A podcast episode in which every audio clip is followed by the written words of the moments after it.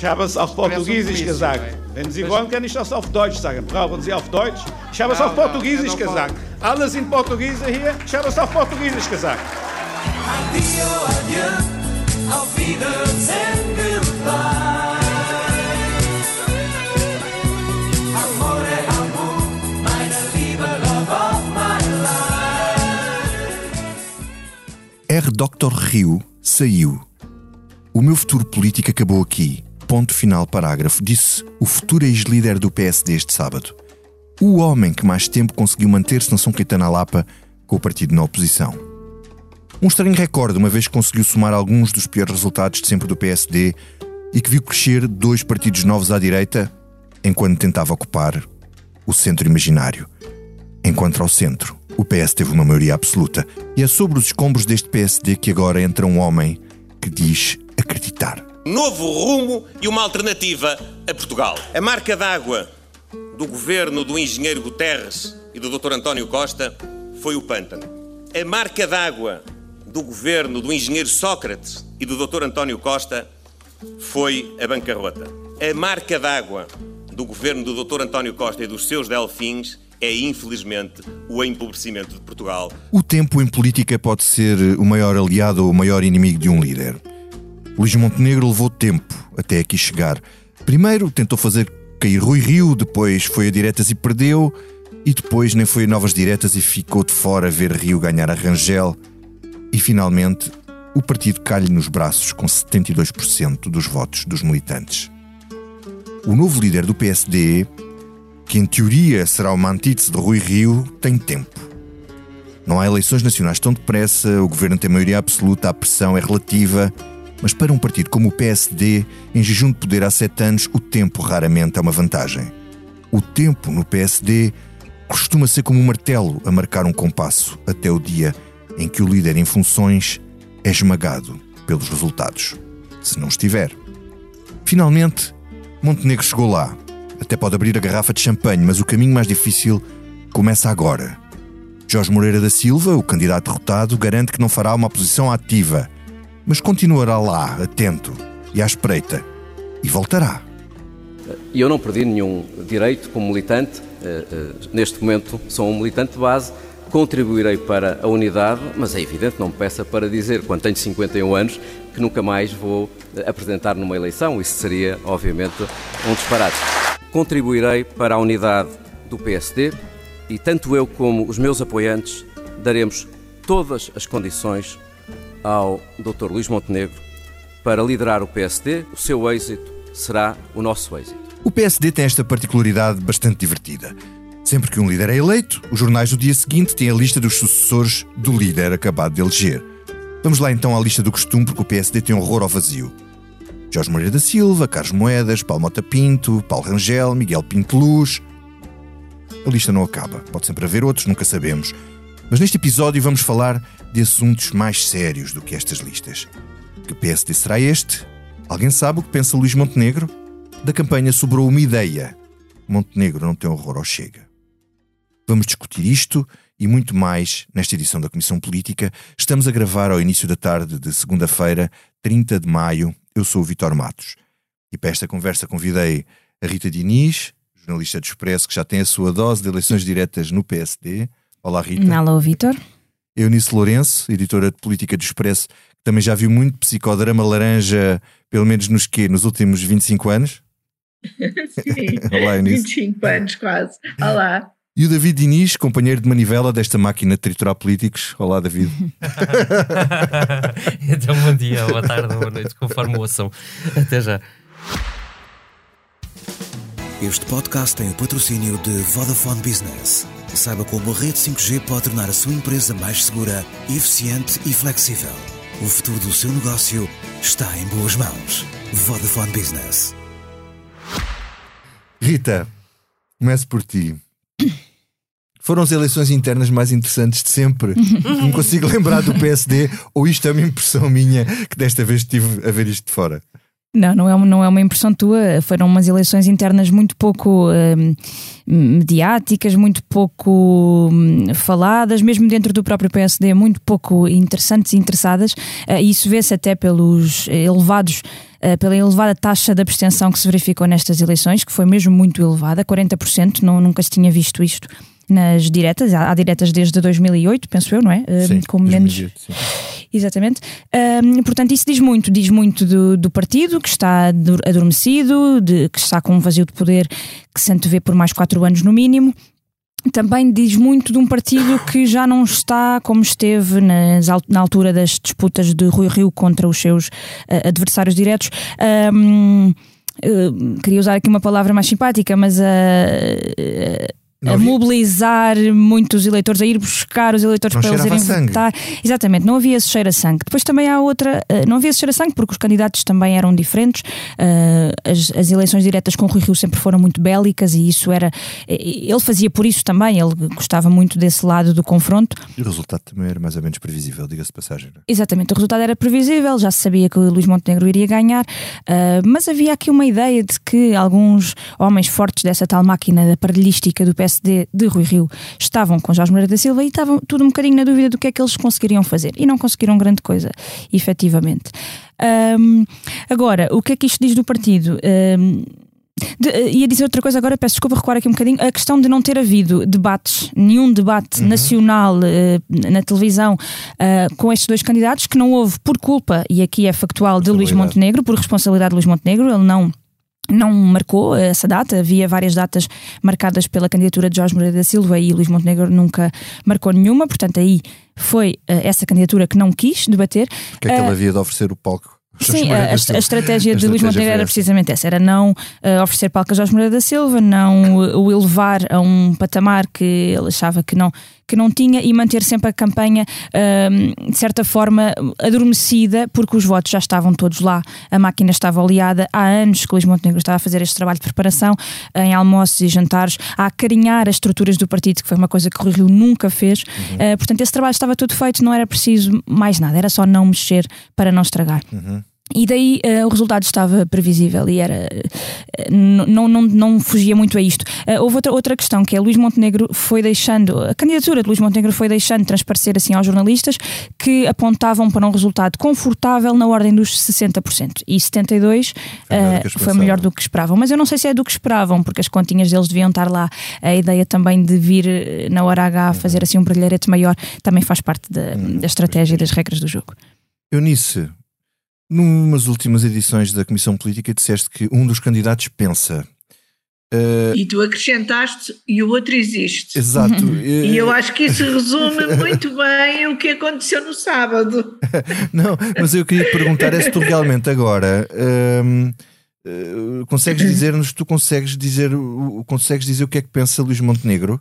No fundo ele acredita no quê? O lema dele é acreditar, não é? Eh, O lema dele é acreditar. Eu não sei se consigo dizer o que pensa Luís Montenegro, porque, ao contrário eh, de Moreira da Silva, a moção eh, de Montenegro não foi escrita eh, por ele, vou acreditar que tem o que ele pensa, mas foi uma mistura da sua moção anterior, tinha sido feita pelo Pedro Duarte, com contributos de Joaquim, Moreira, Joaquim Miranda Sarmento, que era o coordenador do Conselho Estratégico Nacional de eh, Rui Rio.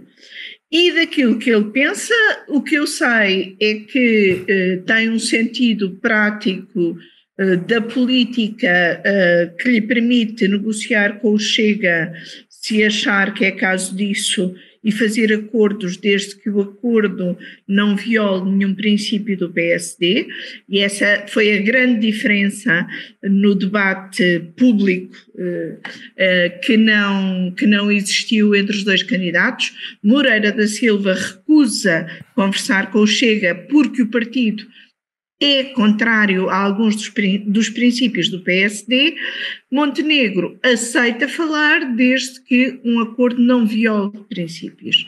E isso para mim é, é uma grande eh, diferença. Depois, o que mais é que eh, Luís Montenegro pensa? Pensa que é possível a governar e pensar em medidas para um país a partir de um indicador que ele quer usar, que é o índice de felicidade bruta.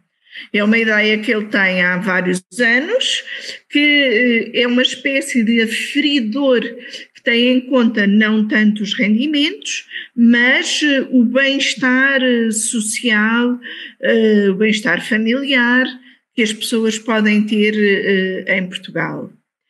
Depois Sabes, deixa eu só pensa... interromper-te aqui. Tu sabes quem é que escreveu um livro sobre isso? Não, Carlos Zorrinho, do PS.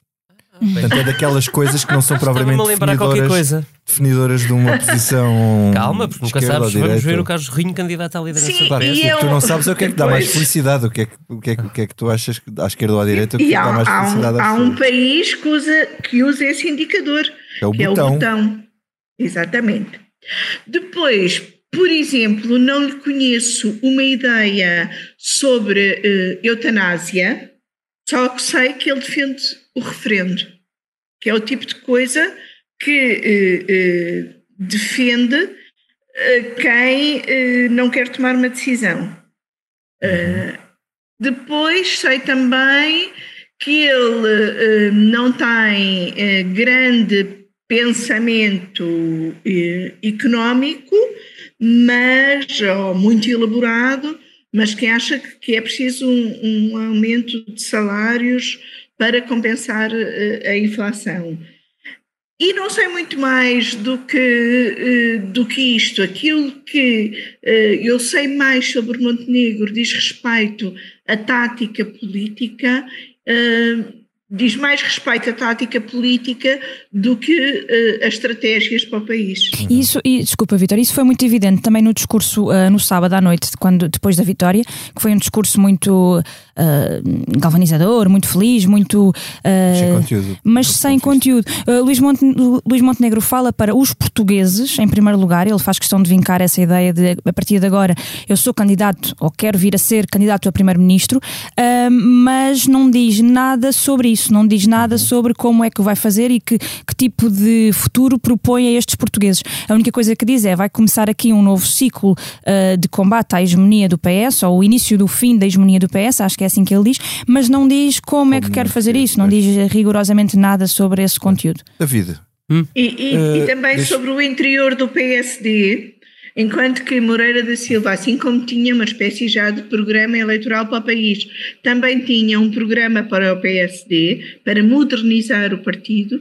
Não sei eh, o que é que Luís Montenegro pensa fazer para revitalizar o PSD. Uhum. David, eh, não só eh, as questões internas do, do PSD, mas tu consegues perceber o que é que quer ser este PSD de, de Luís Montenegro? Quer dizer, o problema não é eu não perceber, é se o Luís Montenegro percebe, não é?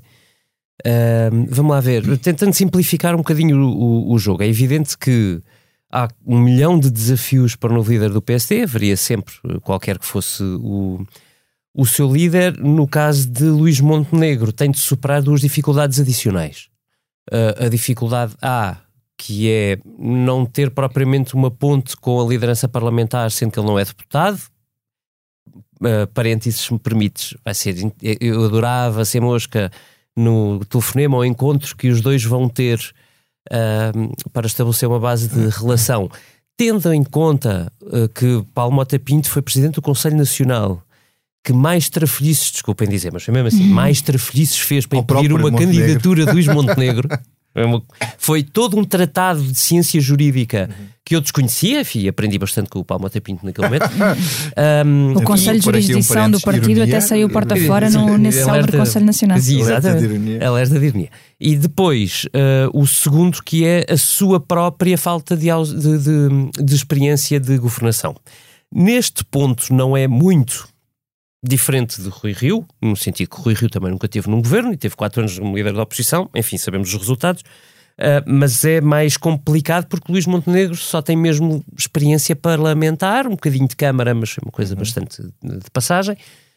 Um, e, e isso é, é- é muito curto para um líder da oposição. Se é insuficiente, enfim, só o próprio Montenegro uh, nos poderá dizer daqui a uns anos. Um, mas há aqui um, há um notório problema no PSD que não é só do Luís Montenegro, que é o de continuar eh, a ignorar todos os factos que nós conhecemos por via dos estudos de opinião eh, e que nos indicam onde é que o PSD, onde é, onde é que o PSD devia ter mensagem e não tem. Mais velhos. O PSD não tem mensagem para os mais velhos. Eu não faço a menor ideia o que Luís Montenegro pensa sobre como proteger as pessoas mais velhas, como apoiar a política de- para uma terceira idade, como, Pensões, etc. Uh, nomeadamente na parte de rendimentos, não só, mas já agora isso também ajudava.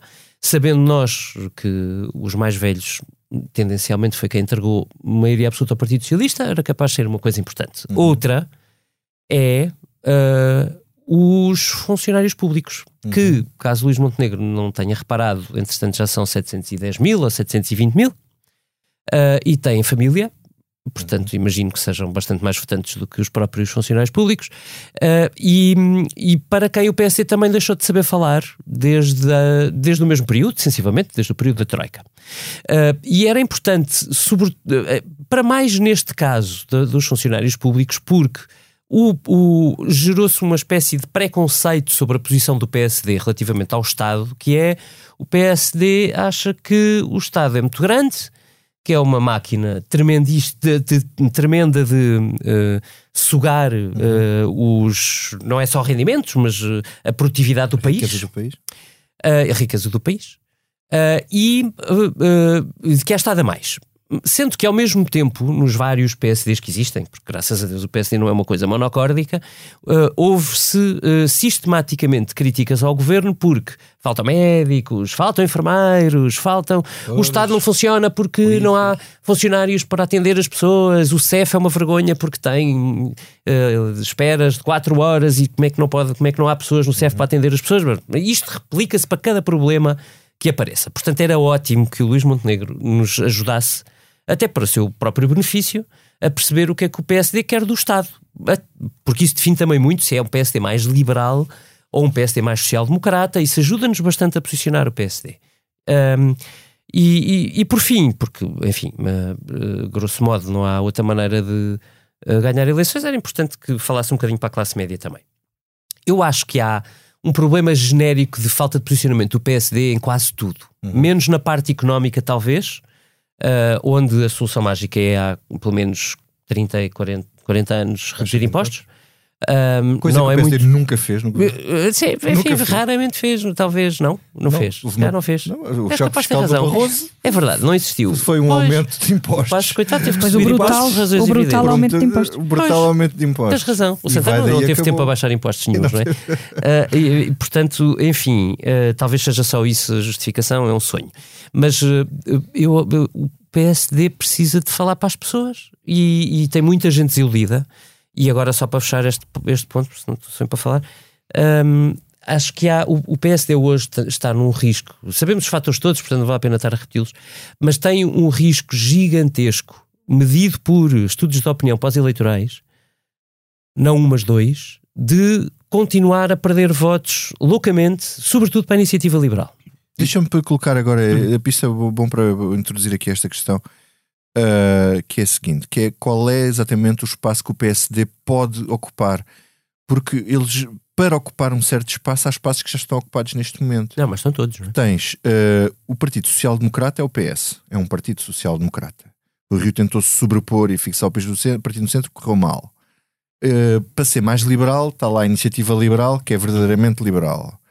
Uh, para ser direito antissistema, que nem sequer vale a pena falar nisso, ou, ou as partes antissistema que o PSD poderia ter, Rui Rio tinha um bocado disso, está lá o Chega, não preciso Não estar a meia, meias questões, não, não, não resolve. Mas quer dizer, onde é que o PSD se vai posicionar nisto tudo? Quer dizer, com, com- com o terreno desta maneira, o PSD é o quê?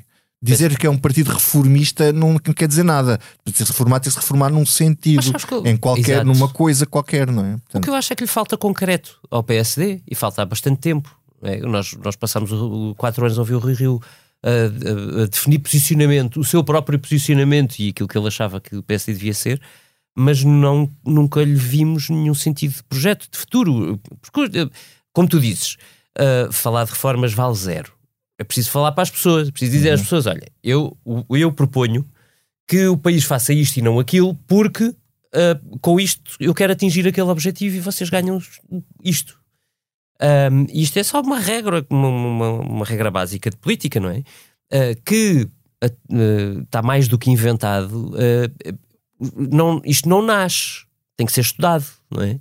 Tem que ser pensado, tem que ser maturado. Há países lá fora, há muitos, países, muitos partidos lá fora, há partidos a fazer coisas inovadoras, uns mais à esquerda, outros mais à direita, pouco importa. A questão é o drama aqui é que o espaço está todo ocupado, porque o PS ocupou o centrão todo, a direita está bem repartida entre né, ultraconservadores e liberais. Ultraliberais? E sobra ali um espaço que o PSD mantém, mas, mas que pode perder.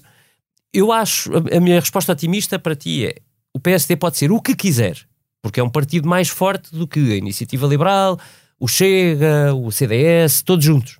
Mesmo, mesmo, todos juntos, não estou a exagerar. É, objetivamente, até com o Rui Rio, o PSD conseguiu ter 28%, alguma coisa E conseguiu ir buscar alguma coisa ao centro, apesar de tudo. Uh, mas Pronto. apesar do PS ter conseguido. A questão é que tem que ser objetivamente essa coisa. Não pode ser esta amálgama assim. Sim, falar tem, de uma reforma. Mas não acho que é importante também, para além, para além disso, é preciso ter um líder inspirador. que junte uh, o facto de ser um líder inspirador com, com, as políticas concretas. Mas acho que o Montenegro não inspira. Ele uh, inspira e inspira. É? inspira e inspira, ele respira, efetivamente, respira. para dentro do PSD é possível que seja alguma coisa, é mais galvanizador do que Jorge Moreira da Silva, isso parece-me um facto para dentro da, das bases. Ah, Agora, e do para... Rio, provavelmente. E, e do Rio, sim. Não, totalmente. O Rio fazia eh, uma liderança contra ou apesar das bases, apesar Exato. das estruturas. Pronto. Sim, entendo de outra forma ninguém. Exatamente, mas aqui a questão é para fora, não é? É esse tal espaço, como é que se recupera esse espaço que está totalmente ocupado, isso vê-se noutros países, na Europa. Eh, muitos partidos sociais-democratas passaram por esse problema e não correu bem. Portanto, é mesmo preciso encontrar aqui uma fórmula mais ou menos, mais ou menos mágica para perceber como é que se faz isto. Uh, com o Chega, a competição vai ser muito evidente. Aliás, André Ventura tem sido exímio a ir ocupar todo o santo espaço uh, de, do, do, PSD nestes últimos meses e vai ser e vai continuar a fazê-lo, já está mais do que visto, uh, com Luís Montenegro. Assim que Luís Montenegro disse, vamos ver, quando Luís Montenegro propôs a criação de uma comissão parlamentar de inquérito ao caso de Setúbal dos ucranianos, André Ventura veio e, e propôs isso no Parlamento e vamos ver como é que o PSD, agora com uhum. Luís Montenegro à frente do partido, embora em coabitação difícil com o Rui Rio, que ainda é, líder em funções, até julho, como é que o PSD vai uh, votar essa comissão de de inquérito proposta pelo Chega, porque vai ser muito simbólico se uma das primeiras medidas deste novo consulado de Luís Montenegro à frente do PSD for a aprovação de uma comissão de inquérito criada pelo Chega. Um, e vamos ver como é que isso acontece. Depois, em relação à eutanásia, que também é outro tema que vai ser debatido para a semana no Parlamento, como é que o PSD vai votar isto? Se o Chega propuser também um referendo, que é que o Luís Montenegro concorda perfeitamente com isso. Um, o Chega vai querer entrar nesta competição cerrada e essa também é um, esse também é um dos desafios que o novo líder do PSD vai ter. Como é que se desenvencilha disto? Vai atrás dele, vai. A vai andar sempre à Bom, frente ele para ele não vir. Se ele tiver o, o André Ventura a fazer a apresentar as propostas de que ele fala, ele vai ter que fazer uma coisa, vai começar a ter que apresentar as propostas antes de falar delas. Bom, e provavelmente é isso que vai acontecer, aí vamos ver como é que vai ser a articulação com a, com a bancada parlamentar, que falávamos há pouco, e também se este líder, se vai, este líder da bancada se vai manter. Parece-me que não há grande margem para Luís Montenegro o tirar depois de ter, ter feito todo um discurso da unidade e ter criticado Rui Rio por ter feito exatamente o mesmo, de, ao, ao, ao de limpar, eh, exatamente, quando o que Soares era líder parlamentar. Portanto, não parece que haja grande margem, mas essa, essa articulação vai ter que ser feita. E a coabitação com o Rui Rio neste próximo mês até julho, e também não só até julho, porque até julho Rui Rio ainda é líder em funções, eles vão agora ter. Um, o PSD vai agora, vai agora ao Congresso do PPE um, esta semana uh, e Rui Rio perguntou cordialmente a Luís Montenegro e a Jorge Moreira da Silva, antes de saber quem era o líder, se quereriam, se quereriam o líder que vencesse, não é? Acompanhar a delegação do PSD uh, eh, a esse congresso, mas uh, Luís Montenegro recusou porque não quereria ir, ir com como exatamente como figura secundária, apenas, apenas iria se fosse ele a discursar e se fosse ele esfiar a delegação do PSD. Portanto, Ai, esta articulação, esta articulação com o Rui Rio que ainda vai ser longa e o Rui Rio se calhar ainda fica como deputado, mesmo depois de deixar a liderança do partido Bom, há algum lá, tempo. Mas depois portanto, está lá sentado, enfim. Depois está lá sentado na última é. fila, provavelmente. Eunice, qual é o espaço que tem o PSD hoje? É um espaço que se tornou cada vez mais curto, de facto, mais, ou, ou, ou mais apertado. Uh, porque uh, a Iniciativa Liberal e o Chega têm tido capacidade de, uh, de iniciativa e de proposta e de ocupação do espaço, que ainda por cima nestes últimos quatro meses foi deixado muito ao, não diria propriamente ao abandono, mas a confusão, a falta de clareza dentro do PSD nestes quatro meses fez com que os outros partidos ainda ganhem, os outros partidos à direita ainda ocupassem mais espaço do que aquele que necessariamente ocupariam com o crescimento que tiveram nas eleições de 30 de janeiro.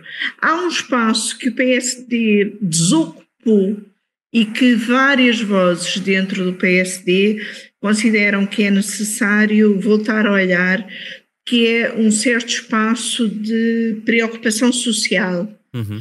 Que é um espaço que o desaparecimento do CDS do plano parlamentar também eh, ajuda o PSD a poder ocupar.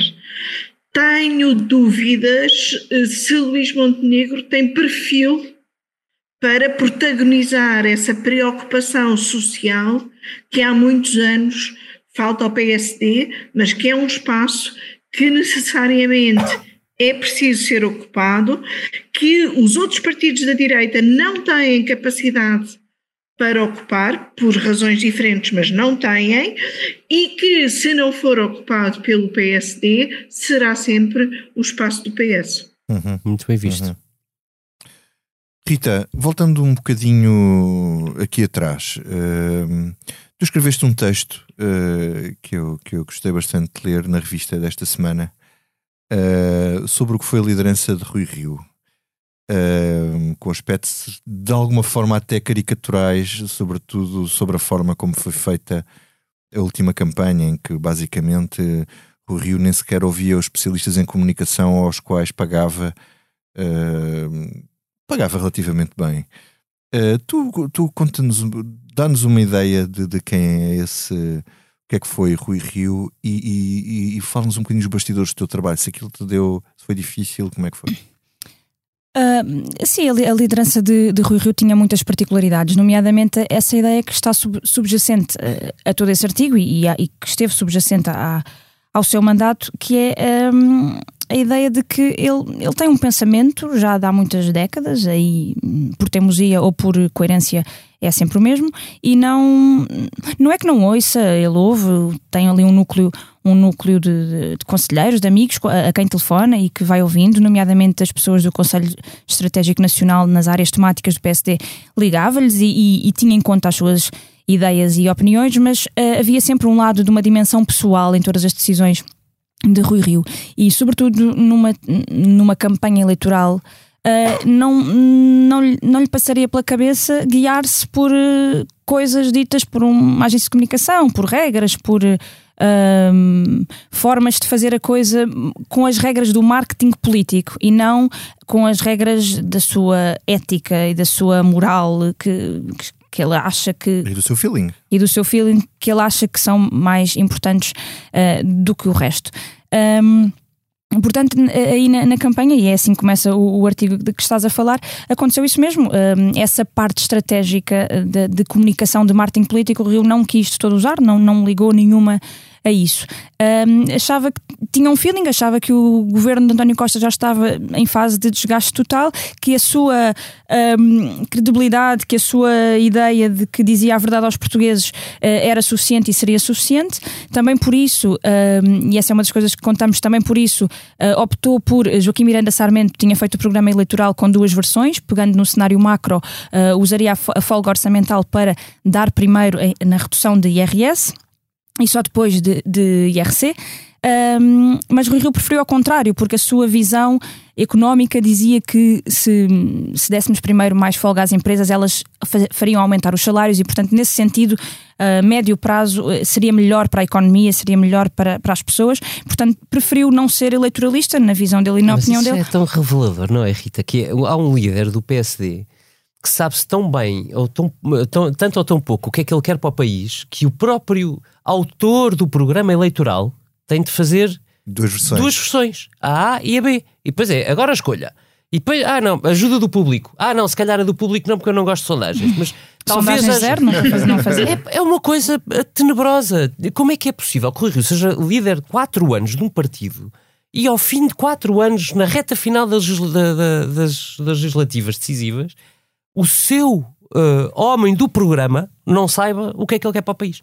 É espantoso. Numa coisa que é decisiva, não é? Há uma coisa, quer dizer, podia ser. Admito isto numa coisa lateral, não é? Eh, sei lá. Ah, o que é que nós achamos sobre as creches? Vou pôr aqui duas hipóteses para ver o que é que o Rio acha. Não. É sobre a única coisa que nós sabemos que o Rio defende, que é a descida de impostos. E mesmo nisso, o Joaquim Miranda Sarmento não sabia qual era a opção do Rio. É espantoso. Eventualmente sabia, mas ele próprio preferiria uma e sabia que o Rio preferia a outra.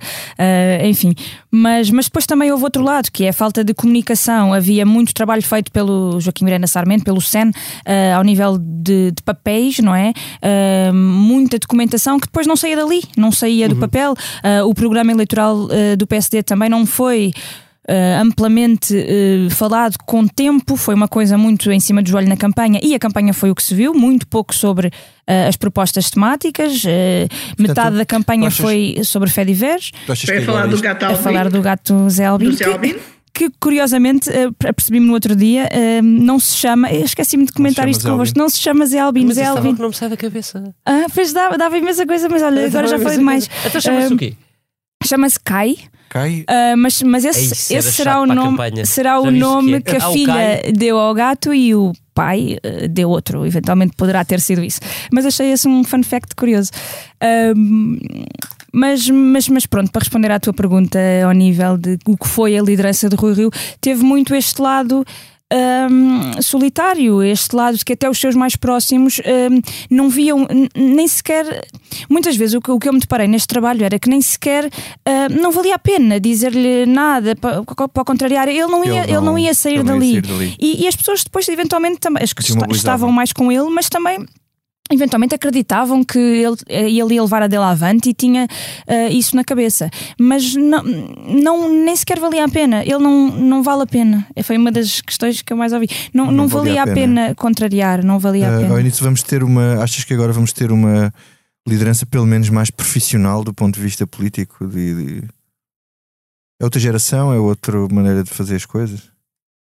Sim, eu acho que eh, também foi por aí que o partido optou, ou seja, eh, o PSD e, e o facto das distritais praticamente todas apoiarem Luís Montenegro tem muito a ver com esse perfil para fora que eh, Montenegro foi construindo e que toda a gente se lembra muito da sua combatividade e da sua capacidade como líder parlamentar do PSD e eu acho que isso pesou muito na, na escolha. O PSD eh, precisa de ter alguém com capacidade de se fazer ouvir, de ser até truculento na, na oposição, ou acha que precisa, e eh, Montenegro cumpre eh, esses requisitos. Eu acho que vamos ter um líder do PSD eh, a falar mais vezes e a falar de uma maneira em que o PSD se calhar se revê Se revê mais. eh, mais. Uhum, uhum. David. Eu- Só para, eh, para- para deixar de meias palavras, é assim: o, o PSD acabou de ganhar, primeiro que tudo, um líder. E isso é uma coisa que não tinha. Há quatro anos que não tinha um líder. Eh, porque, porque o Rui Rio não é um líder, ele, ele não queria ser um líder, ele, não, não lhe ele só queria o estatuto. Ele não lhe apetece trabalhar, ele estava no Porto e não em Lisboa, não queria atender os líderes, os líderes distritais, muito menos os das conselhias, muito menos ouvir os críticos, eh, até sequer ouvir o que chamamos de sociedade civil, e que em Portugal é uma coisa muito reduzida, não é? Sei lá. Quantas vezes Rui Rio falou com o líder da CIP durante estes quatro anos? Quantas vezes falou com o líder da UGT? Ou com o governador do Banco de Portugal, fosse Carlos Costa ou Mário Centeno, qualquer um dos dois, mesmo, vá lá, o Carlos Costa se calhar era mais próximo dele, mas nunca falou, nunca falou com o Carlos Costa. E, e, portanto, isto é revelador de alguém que não tinha apetência, não tinha propriamente vontade de ser um líder todo. E não era uma pessoa muito trabalhadora, ao contrário da imagem que dava, não era, aquilo não era propriamente a cena. Luís Montenegro Ele tem. dizia que funcionava bem entre as quatro da tarde e as nove da noite. Chegou a assumir isto. Pois. eh, É um bom horário. Depende para o quê, não é? Mas, mas é- seria um ponto de partida se fosse correto. Bom, a se- ah, portanto, eu acho que o PSD ganhou um líder. Um líder tem vontade de fazer política, quer mesmo o cargo, é uma grande ambição dele há muito tempo. Ahm, e, e de certeza que vai trabalhar imenso e, e está um bocadinho forçado, mesmo que em alguns casos, contre ahm, forçado a fazer uma espécie de unidade, rassemblement, como dizem os franceses, para ah, dinamizar um bocado o partido. Ele tem uma tarefa monstruosa. Eu não tenho a certeza que ele tenha unhas para a guitarra, para usar uma expressão que uma vez já usaram comigo, portanto posso usar à vontade. Ah, e, e- e- e- acho que era importante para o país que tivesse.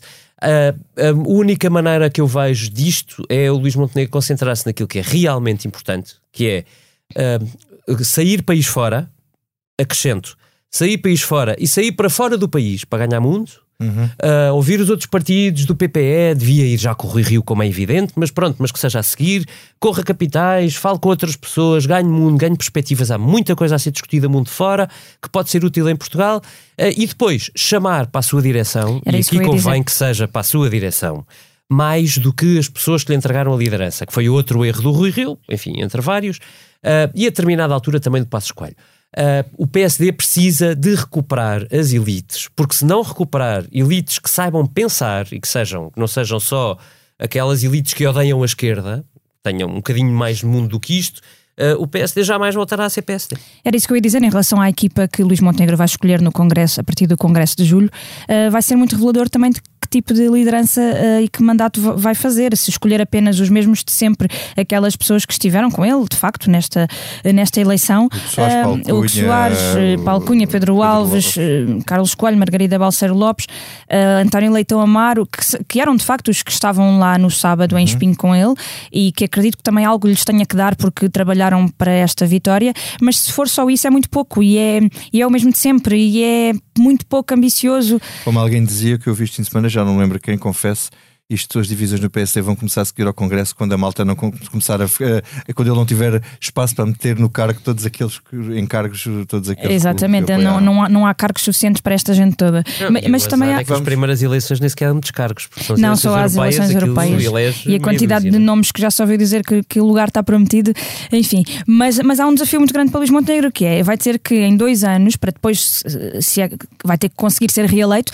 em dois anos vai ter que crescer nas sondagens, porque foram Uhum. as sondagens que o fizeram a ele próprio desafiar Rui Rio sem lhe dar uma oportunidade sequer de ir às urnas. Portanto, outros terão um um mesmíssimo direito de fazer Então, a o mesma coisa. que é que acham? Vamos ao que não nos sai da cabeça? É. Bora.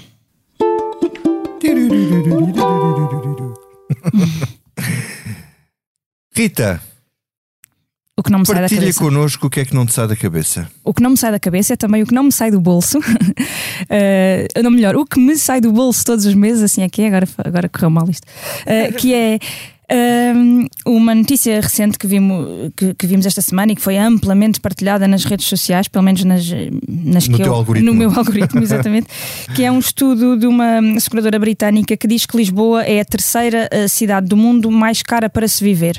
Portanto, este estudo fala, este estudo fala da discrepância entre salários e custo de vida e, e junta ali os rendimentos médios com o custo de vida e os valores médios de um apartamento com quatro assoalhadas no centro das cidades, portanto são, são estes os critérios, e aí eh, aparece Lisboa como a terceira eh, cidade mais cara para se viver.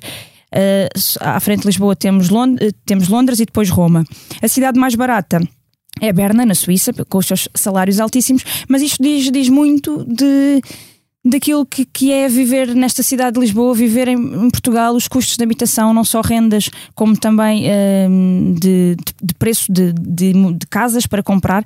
Eu falo por mim e por uma geração, acho eu, tenho 32 anos e é impossível para mim comprar uma casa, é impossível para mim viver no centro de Lisboa hum, e acho que isto é dramático. O Acho que que é o temos Dr. aqui Luís um... Montenegro terá a dizer sobre isto, por exemplo? Bom, vamos lhe perguntar. Tenho interesse nessa, nessa resposta. Não, eh, lá está, é uma das coisas que não temos ouvido. Não, não, este discurso do futuro O maior problema, um dos maiores problemas que nós temos em Portugal é o da Uhum. é a habitação. habitação. Não é o discurso central dos partidos políticos. Não, é o da habitação e é este discurso do futuro que eu acho que nós, nós precisamos de, de, de ver os nossos políticos a falar mais, porque afeta mesmo as nossas vidas. Eunice Lourenço, o que é que não nos sai da, que é que não te sai da cabeça tirando esse, esses auscultadores cor-de-roça?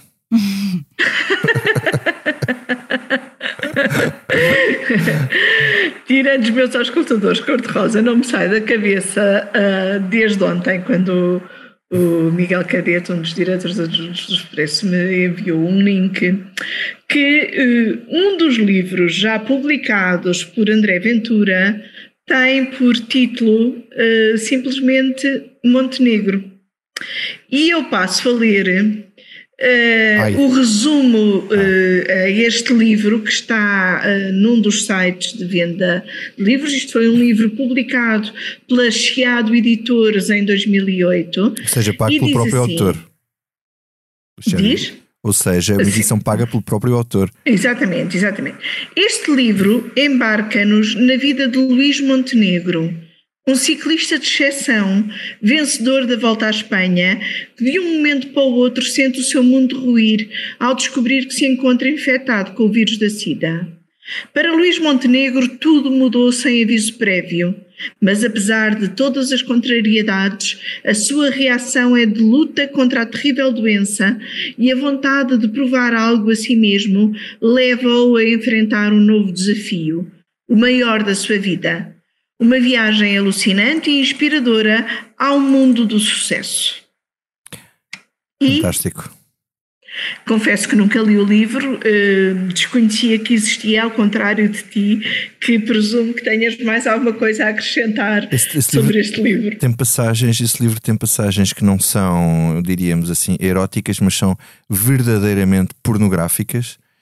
Eh, portanto, temos eh, André Ventura não só como autor, mas como autor de livros para lá de eróticos, e depois o segundo livro dele, que é eh, a Madrugada do a Madrugada do Islão, será? Bom, em que aparece Arafat também com SIDA. Portanto, há, ali, há, aqui, um- há aqui também com passagens. Uma fixação. Eh, Não e depois uma fixação com SIDA. Estranho. Mas pronto, para enfim. ter uma tese sobre isso, mas, eh, mas depois podemos falar disso mais tarde. David, o que é que não te sai da cabeça? Uh, olha, um, conferência da NRA, uh, que é hum, a Associação de- da Indústria de Armamento uh, Norte-Americana, que reuniu no Texas, onde mais. Um dos lobbies mais poderosos. poucos dias depois deste massacre que matou 21 pessoas, também no Texas. Um, e, e- e o que não me sai da cabeça são alguns números que tive à procura, não vou-vos resumir, claro, mas um, a, a propósito desta, desta conferência, desta, desta tragédia, um, a, a indústria de armamento pessoal nos Estados Unidos fabricou 11 milhões de novas armas em 2020.